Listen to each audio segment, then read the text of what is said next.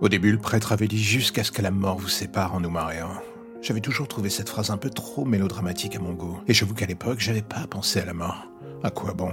J'étais là, toi aussi. L'un comme l'autre, on était heureux et on en avait la vie devant nous. Est-ce que du coup, il y avait une seule et unique nécessité de se prendre la tête sur ce genre de pensée morbide? Pour être honnête, je crois pas. Alors j'ai fait la seule chose possible. J'ai vécu ma vie tranquille avec toi, profitant des jours au fur et à mesure, de ce que la vie avait en stock. Et au final, faut être honnête, ça nous allait plutôt bien. On était heureux. Et un jour, c'est la visite de routine chez le docteur.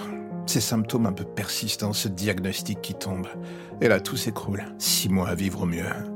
Six mois avant le grand voyage et basta. J'avoue, j'avais rien vu venir. Ou alors j'avais fait semblant de ne rien voir. Pour ne pas y penser, tenter de vivre ce qui me restait avec toi. Peur de sauter le pas, peur de t'infliger cela. La liste des raisons possibles pour mon inaction est si longue que j'ai pris la décision d'arrêter de regarder jusqu'où elle finit par s'étendre. Et là, du coup, les jours passent, le mental est toujours là. Le reste, par contre, ça s'effondre peu à peu. Mais toi, tu ne bouges pas. Quoi qu'il arrive, t'es à mes côtés. On s'était promis des tonnes de choses pour l'avenir. Naïvement, j'espère que tu pourras les faire un jour avec quelqu'un d'autre.